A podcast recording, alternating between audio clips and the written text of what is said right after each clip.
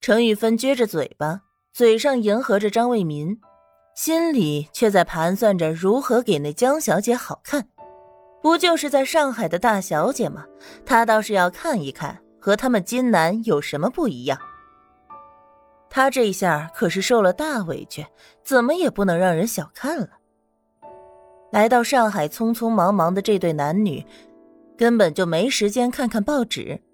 也没有关系网去听听现在大家都在讨论什么，反而一心沉醉在自己给自己编织的那个繁华的大上海梦中，不愿意醒过来。外面的世界是复杂多变的，时光缓缓流逝，太阳每天都会升起，每个人都终究会从梦中醒来。唐宁收到了两万块的时候。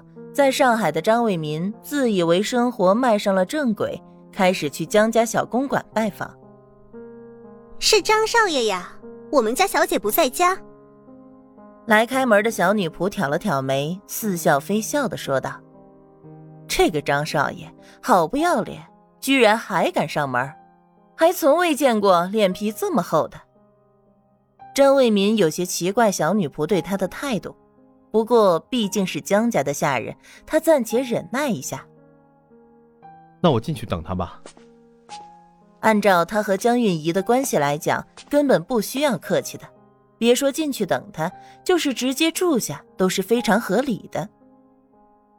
啊，张少爷，我们小姐今天有事，不一定什么时候回来呢。小女仆被张卫民的动作惊得目瞪口呆。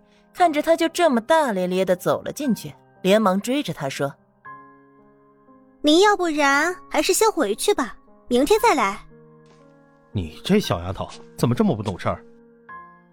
张卫民好心教导小女仆：“这幸好是我，要是换做别人，还以为你在赶客呢，客人早就被你得罪了。”小女仆气得脸都红了，也不理他，径直就往后院走。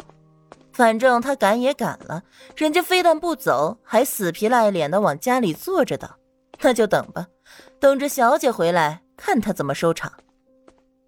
张卫民这么一等，就等到了天黑，他肚子咕咕直叫，喝完了一整壶茶，也没人招呼他，好不容易听见汽车声从外面响起，他连忙起身整理了一下身上的西装，起身就要迎接他的女朋友江小姐。脚步声已经靠近，他甚至听见了江小姐的声音，娇俏大方，洋溢着鲜活的气息。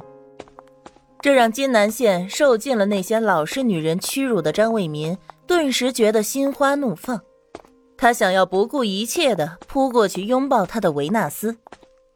亲爱的，门一打开，张卫民大步走过去，双臂展开。江韵仪吃惊的看着他。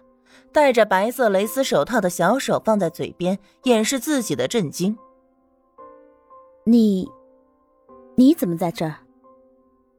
江韵怡挽着的男人眸光一闪，面容却不动声色。张伟民脸上的笑意也凝固了。这是什么情况？江韵怡和眼前的这个男人是什么关系呢？就在他想要开口询问的时候，江韵怡开口了。哦，白青哥，这是 Peter，之前在英国认识的一个朋友。江韵仪稍稍恢复了一些神智，连忙问道：“Peter，你不是回金南了吗？怎么突然又出现在我家？我都没有收到你要来上海的信啊。”之前在英国认识的一个朋友，很好，把两个人的男女朋友关系给撇清。再表明和百青哥一样的疑惑，说明他也不知道这个男人怎么就会出现在他的家里的，再一次推脱掉了自己家私藏了男人的嫌疑。上次不告而别是急着回去处理点事情，现在事情处理完了，韵姨，以后再也没有什么能够阻碍我们了。张卫民骄傲的瞥了一眼站在江韵仪身侧的男人。自以为把自己的意思表达的很明白了。韵仪那么美丽，身边有追求者也不奇怪。现在她回来了，一切的追求者都要识趣一点，知难而退。再说了，我怎么能忍心让您一直等着我呢？他又加了把火，也没见那个叫百清的男人有什么反应，反倒是江韵仪神色变了。张皮特，你在说什么？我听不懂。探头探脑的小女仆见着自家小姐的脸色不对，连忙出来解释：“小姐，张先生下午来敲门，我说小姐不在家，有事明天再说。他非要进来等着，我拦都拦不住。”江韵仪瞪了一眼小女仆，整理了一下语言，正准备打发掉张卫民，只听见身旁的男人轻笑了一声：“看来我今天来的不巧。”韵姨，你还说没人追求，太过自谦了吧？严百清淡淡的笑着，转身要走。百清哥，江韵仪的心中又恼又怒，恨不得当场就把张为民给赶出去，脸上却露出一丝忐忑。不用说了，我都能理解的，你还是先招呼远道而来的客人吧。严百清说完，点点头，转身离开。江韵仪眼睁睁的看着他离去的背影，心头充满了愤怒。转过身，那个在报纸上出尽洋相的男人，还堆着一张讨好的脸，想要和他说话。我累了，有什么话明天再说吧。他冷下脸就要往楼上走。韵仪，张卫民终于感觉到了不对，是不是我来的不是时候？我为了你已经和唐宁离了婚，你知道我为此付出了多大的代价吗？多大？是十万块吗？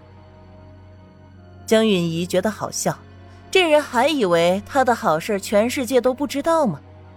明明是他们家吃了人家的嫁妆，被人家告了要还，现在居然能说成是为了他离婚赔偿给人家的，他都要给气笑了。